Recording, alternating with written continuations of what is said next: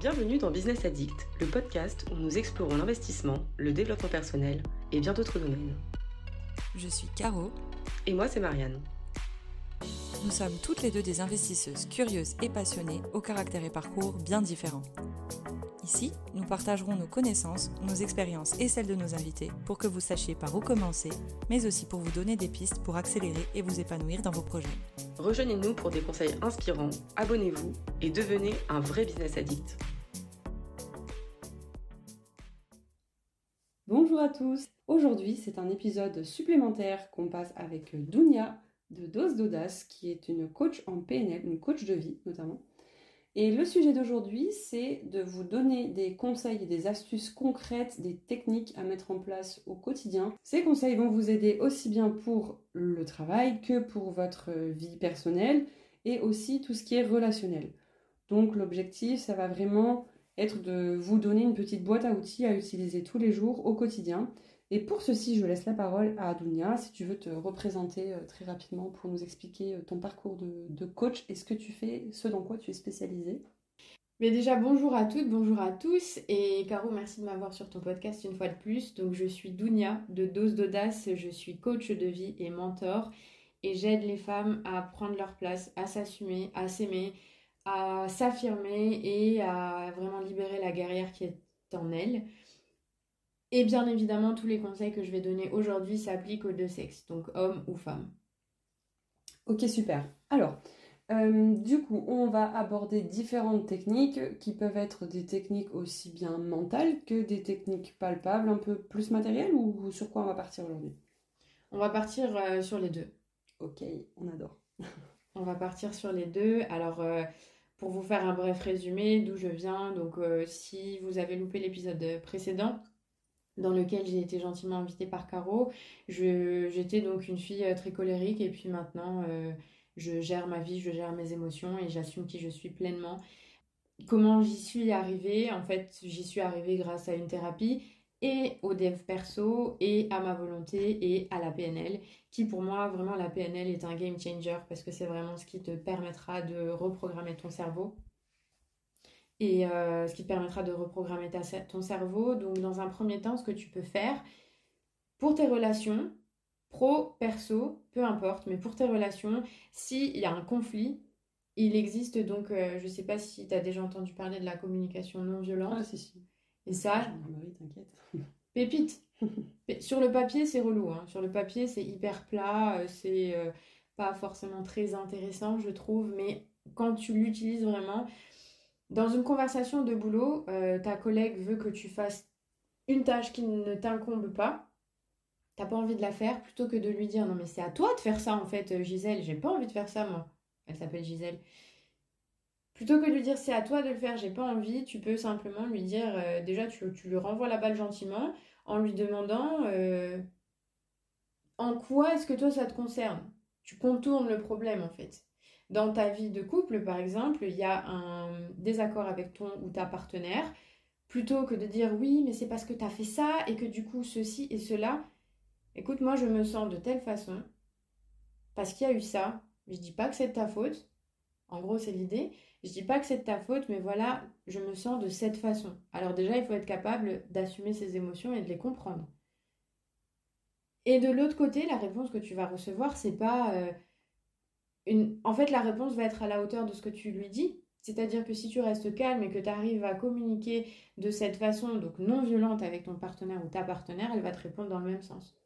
Mhm. donc alors, si je récapitule, plutôt que de surenchérir dans le même ton de la personne, c'est plutôt poser une question pour interroger ce qui va nous être dit.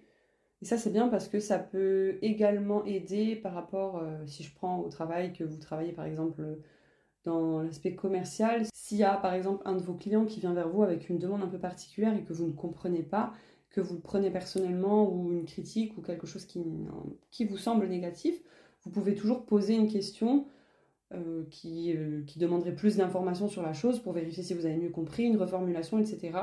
Ça peut vous aider à apaiser la situation et à engager déjà le dialogue avec la personne que vous avez en face de vous, au-delà de revenir vers elle avec un pic. Exactement. Après, euh, si on reste dans les relations professionnelles, on fait tous face à des événements euh, stressants, à des situations stressantes. Et pour moi, l'important et la clé, c'est de toujours revenir à soi. C'est-à-dire que peu importe le stress, peu importe l'urgence, tu peux toujours prendre au moins une seconde pour prendre une inspiration profonde.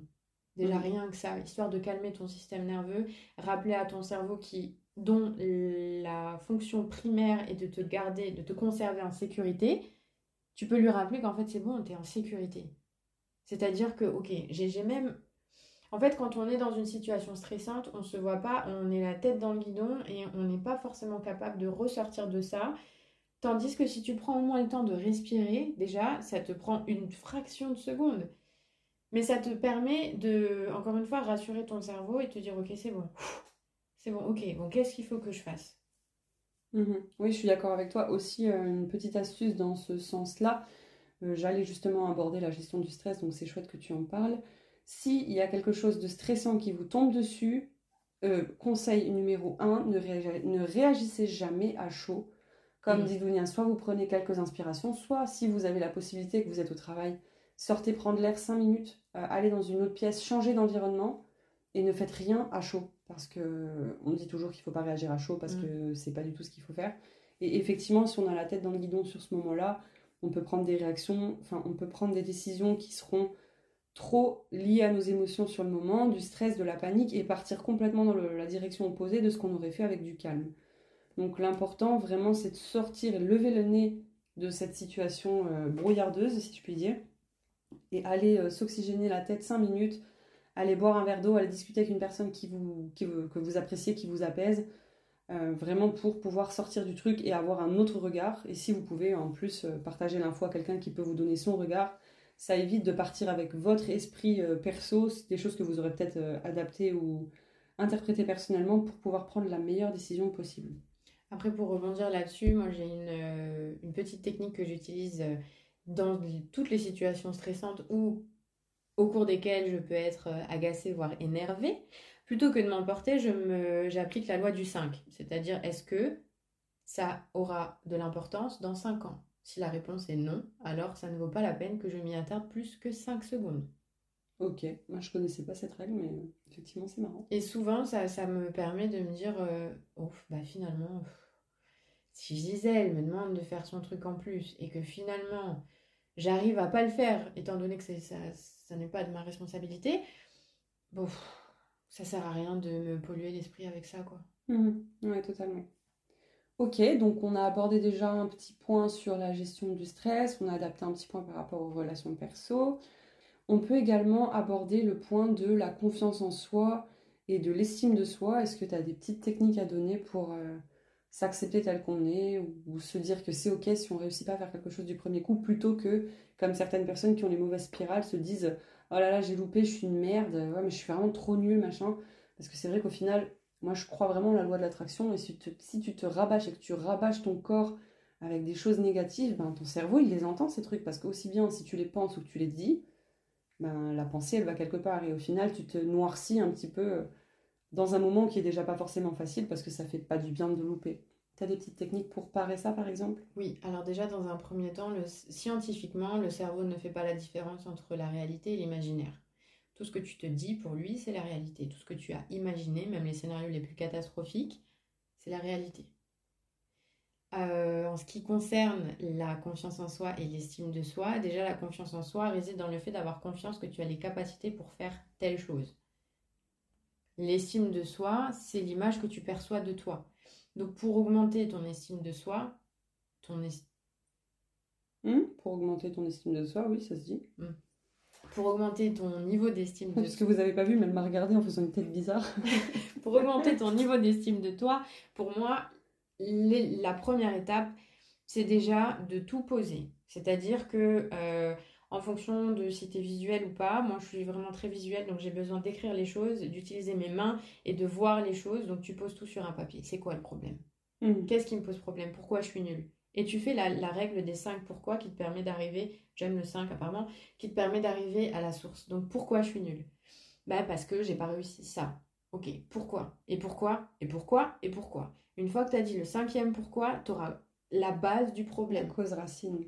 C'est ça. Ça, ça marche aussi dans Dans les études que j'ai fait, on avait aussi ce genre de technique euh, du 5 pourquoi. On avait le, le QQOQC, qui, quoi, où, quand, comment, et les 5 pourquoi. C'est ça. Pour retrouver les causes racines. Le qui, quoi, où, quand, comment, ça on l'a appris à l'école. Et enfin, en tout cas, moi, quand je l'ai appris à l'école, je me suis dit, oui, bon, ok, m'en fous, quoi. Mais en fait, non, les, les 5 pourquoi, tu arrives à la racine du problème. Et déjà, là, tu vois un peu plus clair. Mhm. Ok, top. Donc ça, c'est ensuite, du coup, c'est cette cause racine que vous allez traiter qui, en la traitant, va découler euh, en ayant des, répercussions positives sur les quatre questions que vous aviez au-dessus dans votre tableau euh, sur papier. quoi. C'est ça. Euh, un autre petit truc auquel je pense, qui moi m'accable souvent, bon j'aurais une astuce et aussi bien une question. Donc une astuce pour quand j'ai l'esprit complètement blindé, que j'arrive plus à réfléchir parce que j'ai tellement de choses qui me passent par la tête que j'ai peur de tout oublier et du coup, je fais tout vite et du coup, je fais tout mal. Et dans la précipitation, je fais tout de travers et il n'y a rien qui va et j'arrive pas à mm. parler, j'arrive pas à m'exprimer parce que je suis dans le moment où je suis dans mon flou artistique et je sais qu'il y a trop de trucs qui se bousculent. Ça peut être en voiture, ça peut être n'importe quand, je, suis euh, au bout de ma life.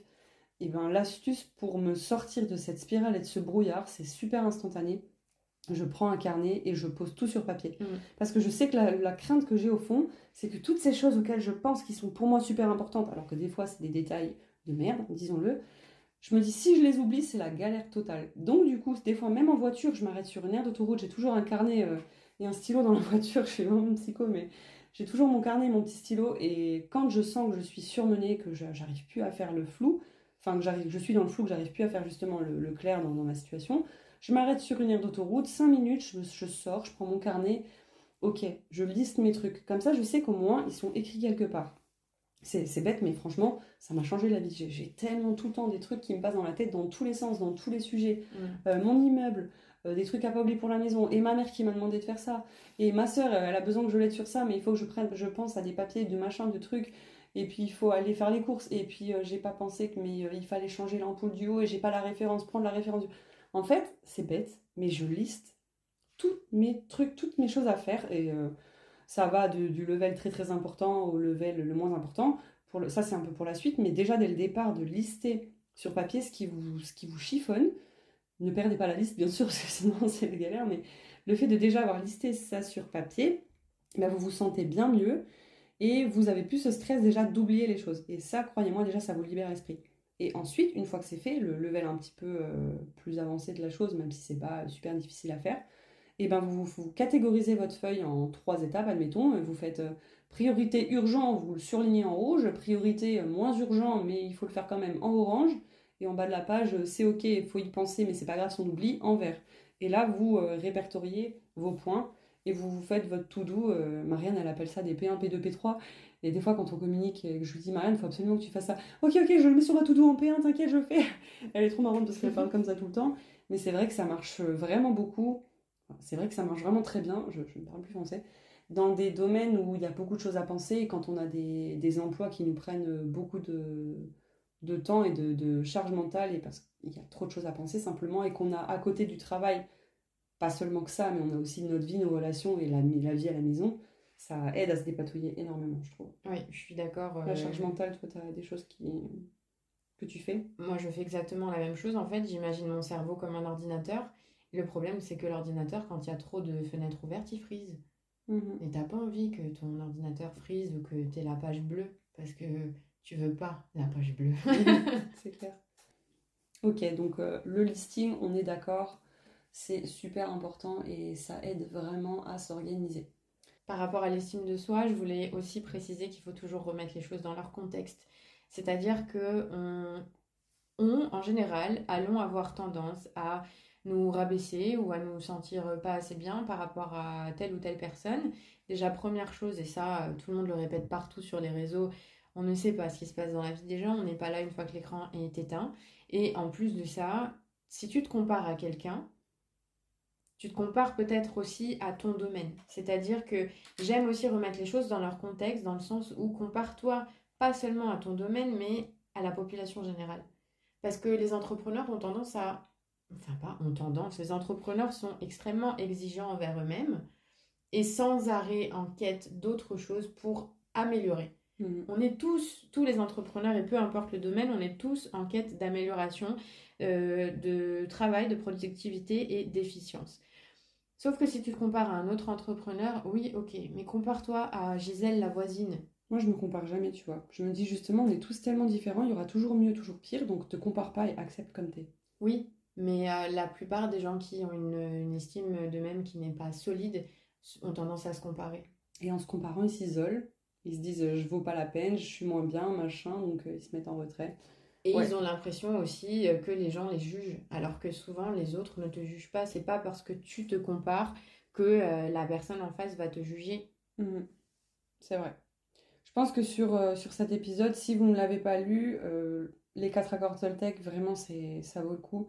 Ayez toujours une parole impeccable, ça c'est des conseils qu'on peut donner également. Donc toujours une parole impeccable, sélectionnez bien vos mots mhm. parce que vos mots ont un impact énorme. Euh, ne prenez pas les choses personnellement. Ah oui, ah, ça oui. Parce que des fois, les gens disent quelque chose. Moi, je trouve ça toujours drôle de parler d'émetteurs, récepteurs et de ce qu'il y a au milieu, mais lorsque vous exprimez quelque chose, il y a la façon dont vous le pensez, il y a les mots que vous allez choisir pour le dire, mais qui ne seront pas exactement ce que vous avez pensé dans votre tête, parce que c'est mm. très difficile de mettre des mots exacts sur ce qu'on a pensé. Et a la façon dont vous allez le dire.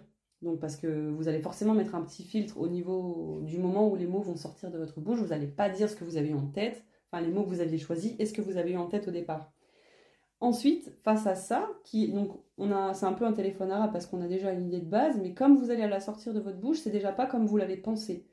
Et ensuite, il y a le récepteur, donc la personne en face de vous qui va recevoir ce que vous avez dit, qui lui ne va pas du tout le comprendre forcément comme vous avez voulu le dire, mm-hmm. Parce que ce qui intervient là-dedans, c'est les filtres. Qu'est-ce qu'on a vécu dans notre vie, notre éducation, nos traumas. Euh, par exemple, si moi j'assimile la couleur. Euh, tu vois, Dounia, par exemple, je vois ton micro rose. Pour toi, le rose, ça peut vouloir signifier euh, la féminité, quelque chose de plutôt, cute, euh, Barbie, etc. Mais par exemple, tu vas prendre quelqu'un qui s'est pris une voiture rose dans la, ou qui connaît quelqu'un qui s'est fait écraser par une voiture rose, qui a vécu un deuil par cette couleur rose, ben tu vas me parler de rose. Toi, pour toi, ça va être quelque chose de génial, de mignon, de cute. Et pour cette personne qui mhm. aura vécu ça en face, ça va être une horreur parce qu'elle va assimiler ça à un souvenir et ça va la conditionner super mal pour recevoir ton message. Donc il faut bien prendre en compte que chacun a ses filtres, son vécu, et le message passé, c'est pas forcément le message reçu. Et quand on accepte ça, c'est déjà cool. Et il manque le dernier, euh, non, il en manque encore euh, deux, les accords Toltec qui a fait de votre mieux et une parole impeccable, bah, faites de votre mieux. J'ai parlé très vite là, je suis désolée. Euh, faites toujours de votre mieux parce que personne n'est parfait, c'est déjà bien d'essayer. Donc en gros, les accords Toltec, vraiment top. Euh, comme on l'a dit, ayez toujours une parole impeccable, prenez pas les choses personnellement, faites toujours de votre mieux. Et le dernier, c'était quoi encore? Ne pas faire de suppositions. Oui, voilà. Donc euh, je pense que ce livre, il vaut vraiment la peine d'être lu et il donne de, bonnes, de bons enseignements. Oui. Il y a un autre livre que j'ai lu et que j'ai beaucoup aimé, c'est Les 11 lois de la réussite de Anthony Robbins. Et ben voilà, le, le, titre dit tout, quoi.